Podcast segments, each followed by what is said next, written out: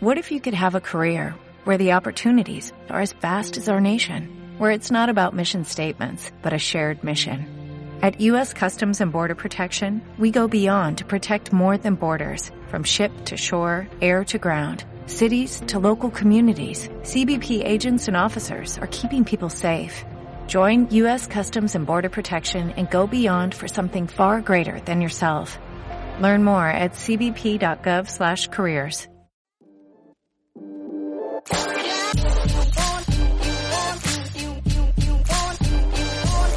Bienvenidos al podcast de Iglesia Cristiana Vida. Nos complace que nos acompañen en nuestro primer episodio de Vida Cristiana, donde vamos a abordar temas de la vida cotidiana que tenemos como cristianos, pero desde una perspectiva bíblica. En este primer episodio queremos entrar con el mejor tema del año, con la época más alegre, que es la Navidad. Entonces, para este primer tema que vamos a hablar de por qué sí tenemos que celebrar la Navidad como cristianos, tenemos dos invitados especiales el día de hoy. Primero a Mari de Carranza y Tomás Quintanilla. Entonces, antes de entrar al tema, quiero hacerles una pregunta. De las tradiciones que tenían ustedes en su familia cuando estaban chiquitos, que se acuerdan, entonces, ¿qué tienen preparado para sus familias este año? ¿Tienen alguna idea nueva que van a aplicar de lo que hacían en sus familias cuando vivían con sus papás? ¿O cómo va a ser este año? Primero tú, Mari. Soy la elegida. Eres la elegida. Bueno, como tú dijiste, es una época bastante bonita. Creo que grandes y pequeños lo, lo disfrutamos, ¿verdad? Un montón. Y quizás más que eh, de ver qué, qué, nueva tradición voy a insertar, quizás me mantengo eh, practicando lo que se me enseñó desde chiquita, ¿verdad? Cuando yo vivía con mis papás, siempre mi mamá me hacía un gran banquete, pasaba todo el día cocinando, ¿verdad? Un rico pavo. Toda y cocina. sí, ahora voy a cocinar yo. Soy la escogida. Entonces eh, pasaba cocinando y nos pasaba enseñando a nosotros cómo hacía la salsa, todos los ingredientes, el olor a la salsa de pavo se sentía en toda la casa, ¿verdad? Entonces ya llegaba la hora de cenar, siempre teníamos la costumbre de que orábamos y dedicábamos no solo una oración por los alimentos, sino que era una gran oración, ¿verdad? Pensando como en todo lo que Dios nos había dado eh, durante todo ese año, el orar porque Dios continuara sosteniendo nuestra vida al siguiente año, ¿verdad? Entonces, eh, creo que más que cambiar, voy a seguir manteniendo como en, ahora en mi hogar, ¿verdad? Eso bonito que mis papás hacían con nosotros porque lo disfrutábamos un montón, ¿verdad? Entonces, ¿A qué hora es la cena? Vamos a ahí les aviso la próxima. ¿A qué hora es la cena? No, te voy a decir algo. Tu mamá cocinaba riquísimo. Y Sí. si te enseñó bien, Hay vamos a estar esperanza. por acá. Vamos a estar por acá. Sí. Por eso me escogieron a mí para la cena. Así que van a ser bienvenidos. Eh, sí, la verdad que era un tiempo bastante bonito porque mi papi tenía la costumbre de hacernos las preguntas de qué, por qué queríamos nosotros que él orara, ¿verdad?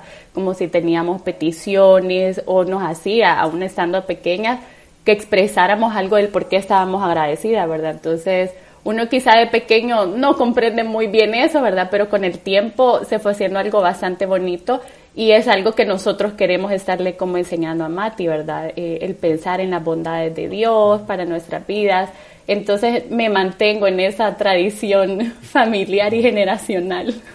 Qué bonito, qué bonitos recuerdos.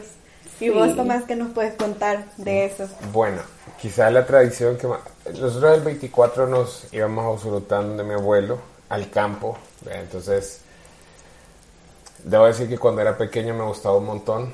A mí empecé a crecer ya no me gustaba tanto. no por no, no por ir, no ir a visitar a mi familia, ¿verdad? sino porque en el campo realmente hay muy pocas cosas que hacer cuando ya está grande. Y el calor rico. El calor, exacto. Pero, pero entonces ya no voy, ¿verdad? Desde que me casé ya no voy porque la Navidad la paso con la familia de mi esposa y Año Nuevo con mi familia. Entonces, lo que sí voy a agarrar de mi familia, ¿verdad? Es que eh, cuando estábamos pequeños, igual, vea, cuando estábamos más grandes, como que las, las tradiciones se van cambiando. Pero cuando estábamos pequeños, era un día en la familia que agarramos para decorar la casa. eh, y, mi mamá sacaba todo, sacaba toditos, se iba a la bodega y sacaba toditos los adornos y era un día completo para decorar la casa y, comíamos, pedíamos comida, estábamos juntos, entonces hoy lo quiero repetir con mis hijas. Voy a tener un día, no lo hemos decorado, pero sí quiero tener ese día para poder comer juntos eh, y decorar la casa. Cuando están chiquitos les gusta. sí. A nosotros nos sigue gustando decorar, así que tengamos fe. Yo soy fan y estoy abierta a invitaciones para ir a ver sus decoraciones, ya que yo no decoro. Pero sí, qué bonito. Y no sé si ustedes se han fijado, pero yo siento diferente hasta el aire. se siente diferente. el frío, todos estamos de mejor humor menos en los tráficos. Lo eso iba a decir, o sea, todo el mundo anda de buen humor a excepción del tráfico, sí. porque los tráficos sí Se son intensifican. Pero definitivamente es una época muy bonita donde compartimos con nuestra familia. Entonces, por eso vamos a entrar al tema y quiero conocer qué piensan ustedes o qué dice la Biblia, mejor aún poniendo esa pregunta, mm. ¿qué dice la Biblia de celebrar la Navidad o no? Entonces, Mari, quisiera conocer tú qué, ¿Qué has leído en la Biblia acerca de si lo tenemos que celebrar, si vamos a desmontar tu casa? ¿O qué, qué pensás? Un día para decorar y un día para, para desmontar. bueno, tenemos aquí al pastor. ya vamos a ver qué, qué, conclusión nos da al final. Pero eh, creo que la Biblia no nos da un versículo específico de si debemos o no los cristianos celebrar la Navidad, ¿verdad? Eh, haciendo aún lecturas exhaustivas y aún los estudiosos de la Biblia, ¿verdad? Eh, no han podido encontrar realmente algo que, que, nos diga los cristianos no deben de celebrar la Navidad, ¿verdad? Pero si bien es cierto, nosotros no celebramos quizás de la manera tradicional que el mundo lo hace, ¿verdad? Empezar únicamente en regalos o solo esforzarse por tener la, la casa súper decorada, sino que hay una realidad que nosotros no podemos negar, que trasciende a los regalos, que trasciende al árbol, que trasciende a todo lo que podamos hacer en esta época, y es que Jesús en verdad vino a este mundo, eh, nació, creció, se desarrolló, se despojó de su gloria para poder tomar forma de siervo y, y darnos lo que tanto nosotros necesitábamos, que era la salvación, ¿verdad? Entonces, cuando pensamos en todo eso, hay un gran motivo de celebración, no solo en esta época, sino en toda la época del año, pero eh, esa realmente es una época que podemos aprovechar como para, para poder celebrar ese regalo tan hermoso, ¿verdad?, de, de la persona y obra de Cristo. Gracias, Mari, qué bonito aporte. ¿Y tú, Tomás, qué tenés que decir acerca de eso? Quizás voy a agarrar una de las ideas que manejó Mari, ¿verdad? Y es el hecho de que Jesús sí estuvo aquí en la tierra y eh, es un poco impresionante cuando uno piensa que, así como nos estamos viendo nosotros ahorita, a Jesús lo vieron un día así. Y, y él tuvo hambre, tuvo sed, eh, durmió, se cansaba. O sea, yo sé que este, lo que le voy a decir ahorita le va a ser bien extraño, pero, pero así como vemos a veces, por ejemplo, a nuestras esposas, a ustedes a sus esposos, a veces llegamos a la casa y ellos están dormidos o sea, así era Jesús. ¿Me entiendes? Más de alguna vez tuvo que algún discípulo que haber entrado y Jesús estaba ahí dormido. O sea, tal vez roncando. Tal vez roncando, no sabemos. Jesús pudo haber roncado, no sabíamos. Pero el, punto es que Jesús sí estuvo acá y eso es el cumplimiento de una promesa. Porque en todo el Antiguo Testamento se viene diciendo, ¿verdad? Eh, viene un Salvador, viene un Mesías. O sea, la, la, predicación, la profecía de Jesucristo viene de Génesis capítulo 3. Entonces, se viene hablando de que viene uno que va a ser sacerdote, de que uno que va a ser rey, de que viene uno que viene a libertar, ¿verdad? De que viene uno que va a ser el príncipe de paz. Y se cumple. Entonces, yo creo que como cristianos debemos, bueno, no voy a ocupar la palabra debemos, tú dijiste debemos, Mónica. No sé si, no, no, no, no, debemos, no sé si es la mejor palabra. Podemos hacerlo con total libertad de conciencia. Porque estamos celebrando que Jesús, eh, que el Señor, que Dios cumplió su promesa y envió al Mesías que nos venía a libertar. Y ya sabemos lo que eso significa para nosotros, ¿verdad? El hecho de que, él, de que Él haya cumplido su promesa. Porque Jesús desde que nació, o sea, de una forma, si lo quieren ver poética, la madera del pesebre estaba conectada con la madera de la cruz. O sea, Él estaba ligado, tenía una meta clara. Entonces, eh, celebremos que, Jesús, que Dios es un cumplidor de promesas eso es, para mí es suficiente razón para celebrarlo. Totalmente. Definitivamente, nadie puede negar eso. Pero ahora quiero hacerles también la pregunta. Entonces, ¿qué opinan ustedes de las tradiciones que hemos adoptado nosotros como cultura? Por ejemplo, eh, de la cena y después hay como un pequeño ritual, o por lo menos en mi familia así era, de que la cena, orar, dar gracias y abrir regalos. ¿Qué piensan de esas tradiciones ustedes? La piernita de cerdo. La piernita de cerdo. bueno, mi familia no come cerdo. Mi mamá no sé, mi papá no come cerdo, vean, no porque sean judíos o algo así. Sí, no, no por eso. Simplemente no, no comen cerdo, ¿verdad? No les da confianza el cerdo por cómo lo crían. Pero eh, pero sí, pan con pollo o pan con gallina, eso no puede faltar en las familias que venimos de oriente del país, pan con pollo, o sea, eso va a estar en todas las celebraciones navideñas o de Año Nuevo. Pero, pero sí, eh, bueno, le doy mi opinión acerca de las, de las, de las eh, costumbres que tenemos. Quizás lo que quiero hacer es leer un pasaje de Romanos capítulo 14, eh, versículos 5 y 6 dice, uno que juzga que un día es superior a otro y hay otro que juzga que todos los días son iguales, pero cada uno está plenamente convencido de su propio sentir. El que guarda cierto día para el Señor lo guarda y el que come para el Señor come porque da gracias a Dios y el que no come de para el Señor se abstiene y da gracias a Dios. Entonces, yo creo que todas estas costumbres que tenemos, ya sea dar regalos, decorar, eh, yo soy, de verdad, no, no me gusta decorar, pero soy fan de las decoraciones. Pero que a mí me encanta ver las casas llenas de luces, ¿verdad? Decoradas y todo. Yo creo que lo importante es esto, entender el corazón con el que lo hacemos. ¿Con qué corazón lo vamos a hacer? Si vamos a ocupar la fecha para que esto sea una, una práctica de materialismo, ¿verdad? Y a gastar el dinero loco y pensar en nosotros y centrar la celebración en nosotros, o lo vamos a hacer para pensar en Jesucristo. Entonces, si, comemos y ese día lo que estamos celebrando, porque Dios es un Dios de fiesta, vemos que Él celebra mucho en las Escrituras, entonces ese día nos sentamos, comemos y disfrutamos pensando que lo hacemos en honor a Él, hagámoslo con conciencia tranquilo. Si vamos a decorar la casa porque estamos celebrando eh, el hecho que Dios vino a la tierra y que Dios es un cumplidor de promesa y por eso vamos a decorar más bonito, hagámoslo con esa conciencia. Si vamos a darnos regalos, pensemos en que el regalo más grande que hemos recibido de parte de Dios es su Hijo Jesucristo. Entonces, hagámoslo con conciencia limpia, ¿verdad? No, el, punto está en que nosotros sepamos que lo hacemos para el Señor y como leímos en el versículo 6 del pasaje, que lo hagamos dándole gracias a Dios.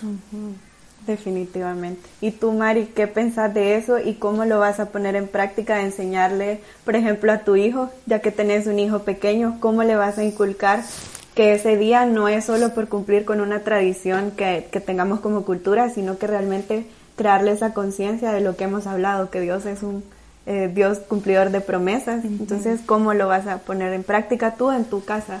Bueno, ya Tomás lo dijo todo realmente, ¿verdad? Con ese versículo.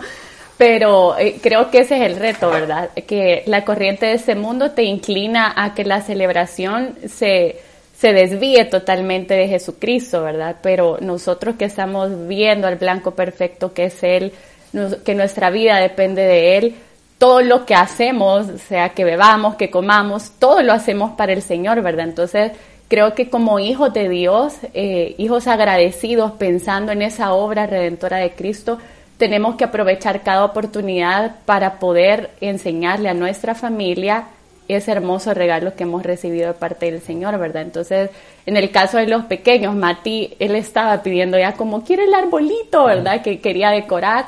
Entonces nos pusimos manos a la obra, ¿verdad? Entonces mientras estábamos decorando yo le explicaba, porque él ya está como, a Santa me va a traer regalos, ¿verdad? Y así.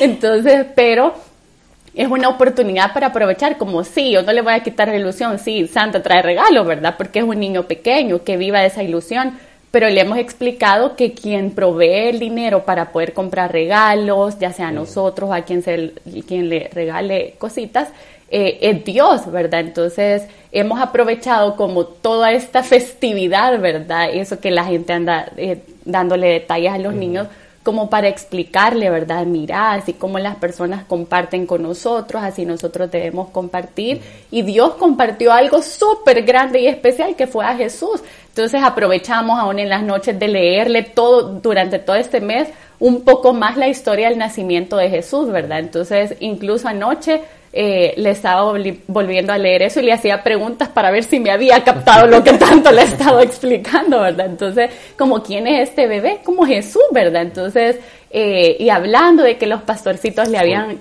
Un, paréntesis, perdón, es que ahorita acabas de decir eso.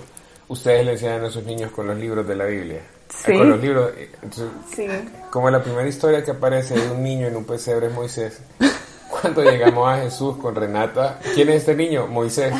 No le hemos podido sacar de la cabeza que Jesús es Moisés. Sigue diciendo que Jesús es Moisés. Perdón, perdón, Bueno, continúa la tarea de que llegue hasta Jesucristo.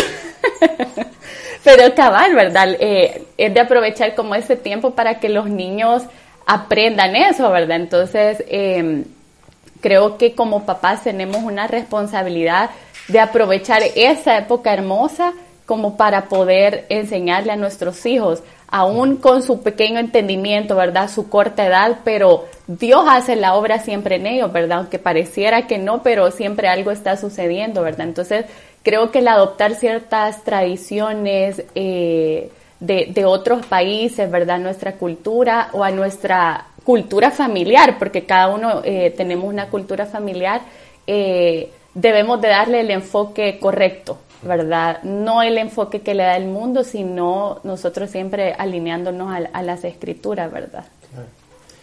Una cosa más. Eh, en esta época tenemos la excusa perfecta para poder dar regalos sin que nadie sienta que es extraño. Porque cualquier otro mes del año, ¿verdad? Podemos dar un regalo y la gente lo recibe con agradecimiento, pero, pero es como bien raro, ¿verdad? Porque están dando un regalo a menos que sea el cumpleaños o algo así. Pero esta es una buena época para poder acercarnos a amigos con, con los cuales queremos compartir y después poder pues presentarles el plan de salvación. Entonces, podemos, eh, no sé, comprar un pastelito, ¿verdad? O comprar algunos chocolates o más cosas así, y los dar a los vecinos y simplemente con la excusa de Navidad, ¿verdad? Podemos ir y feliz Navidad a nuestros compañeros de trabajo, al jefe, ¿verdad? El jefe que les cae mal a veces. el besito aquí le traigo su regalo, ¿verdad? Una oportunidad de acercarse. Eh, porque es una buena oportunidad para ser amigos, ¿verdad? Y después en el año pues se puede trabajar esa amistad para poder compartir el Evangelio. Entonces, ya si lo vemos de esa perspectiva, por ejemplo, Mari dijo, yo le estoy enseñando a mi hijo, ¿verdad? Que acerca de Jesucristo, acerca de la necesidad de dar, eh, acerca de que el Señor es quien provee todo. Si lo ocupamos para compartir el Evangelio, eh, podemos hacerlo con conciencia limpia, porque lo estamos haciendo para glorificar al Señor. Sí, así es. Entonces, bueno, ya que pudimos compartir esos puntos importantes, quiero que cada uno de ustedes les dé a los hermanos que nos están escuchando una pequeña aplicación de, de cómo lo pueden poner en práctica o algo que les quieran decir. Primero tú, Mari. Bueno, eh, creo que la principal como aplicación sería que aprovechemos este tiempo para poder recordar el Evangelio en nuestra familia, ¿verdad? Creo que eh, nuestro mayor llamado radica en nuestro hogar, ¿verdad? Eh, y, y, nosotros que somos papás, tenemos ese compromiso delante del Señor de poder instruir a nuestros hijos, ¿verdad? En el temor de Dios y ese tiempo es un buen tiempo para poder hacerlo, ¿verdad? Entonces, creo que, que como Tomás lo decía, tenemos que hacerlo con conciencia tranquila, ¿verdad? Porque lo estamos haciendo para el Señor, estamos instruyendo a nuestros hijos en su conocimiento, entonces aprovechemos este tiempo para poder compartir el Evangelio dentro de nuestra casa, en nuestro vecindario, como decía Tomás, quizás en nuestro trabajo, ¿verdad? Entonces, creo que debemos de reflexionar en eso y, y, en la gratitud, porque cuando pensamos en Jesucristo, no puede existir otra palabra más que gratitud en nuestros corazones. Entonces, creo que en esos tiempos donde el materialismo predomina, debemos eh, enseñar a nuestros hijos ese tema de la gratitud, ¿verdad? Entonces, primero la gratitud por ese amor eh, fiel que Dios ha tenido, ¿verdad? Para poder enviar a su Hijo Jesucristo y ser agradecidos por esa obra redentora, ¿verdad? En la cruz. Entonces, eh, creo que ese es el punto como central, ¿verdad? Que la Navidad se trata de Jesús. En nuestros hogares, todo lo que hacemos se debería de tratar de Jesús. Entonces, desde que están chiquitos nuestros hijos, ese debería de ser como nuestro pensamiento, que todo lo que les enseñamos, sea en esta época o en otra del año, todo lo que hacemos se trata de Él, ¿verdad? Entonces, mi conclusión es esa, como celebremos, pero celebremos a quien merece la celebración, ¿verdad? No a nosotros, porque no se trata de nosotros, sino que se trata de Él. Así es. ¿Y tú, Tomás, qué quieres compartir con los hermanos que nos están escuchando? Bueno, yo sí que esa alegría celebre, ¿vea? porque eh, de verdad que es súper bueno lo que Mari dijo, eh, que todos los días debemos, todos nuestros días tienen que girar alrededor de Jesucristo, pero si podemos tomar una época especial, así como en Semana Santa, tomamos la, la época para celebrar la muerte y resurrección de Jesucristo, en estas épocas de Navidad tomemos el tiempo para celebrar que el Señor cumplió su promesa. Yo sé que, eh, y esto lo vamos a hablar en, otro podcast, ¿verdad? La fecha, no tenemos certeza de que Jesús nació en esta fecha, pero es una excusa para que nosotros celebremos que Dios es un cumplidor de promesas y que Dios es nuestro Salvador. Entonces, hagámoslo con alegría, hagámoslo con gozo, celebremos hagámoslo con conciencia limpia, siempre y cuando lo hagamos para el Señor y dando gracias, vea, y disfrutemos. Tomemos el tiempo, ¿verdad? Para disfrutar más que es tan bonita la fecha, la, la cena, los amigos, la familia, la familia en Cristo, etcétera. Así es. Y cabal, creo que eso incluso con las personas que no son cristianas, esta época es de alegría, que resulta que todo, todo diciembre hay cenas, hay reuniones de compañeros de colegio, hay de todo. Entonces, cabal, ¿verdad? Que terminemos con una conclusión pequeña de todo lo que hemos hablado y es que celebremos a Cristo todos los días de nuestra vida. Es cierto, vamos a aprovechar esta época para pasar en familia, para compartir el Evangelio con otras personas que todavía no lo conocen y que es una buena oportunidad de compartir y mostrarles generosidad. Pero lo más importante es que celebremos cada día esas promesas de Dios cumplidas en Cristo cuando Él vino a la tierra a morir por nosotros para darnos salvación y restaurar nuestra relación con Él por hoy y para la eternidad. Así que qué alegre celebrar esto. Una cosita en tu conclusión. Si, si, cuando, si nosotros celebramos que es un, es un cumplidor de promesas, al mismo tiempo estamos celebrando que el Señor va a cumplir su promesa de regresar por su ocasión. Sí. Qué bonita esperanza, la verdad. Hoy podemos ir a celebrar eso también. bueno, Mari. Este fue nuestro primer podcast de vida cristiana. Gracias por habernos acompañado y los esperamos en nuestro segundo episodio en el cual estaremos platicando de la Navidad y discutiremos algunos argumentos en contra de esta celebración y veremos si son válidos a la luz de las escrituras.